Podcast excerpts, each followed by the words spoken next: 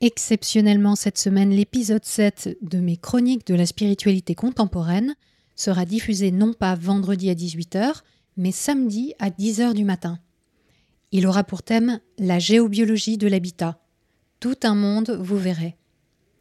Pourquoi ce décalage de parution? Parce que ce vendredi à 17h30 a lieu un live exceptionnel avec Serge Brett-Morel, ex-astrologue et co-auteur avec moi-même du deuxième livre de la collection Méta de choc, dont le titre est L'astrologie, ça marche.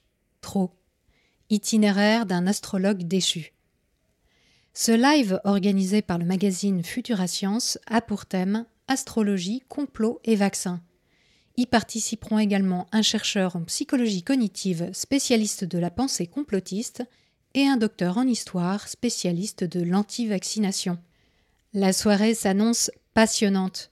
Pour y assister, suivez le lien en description.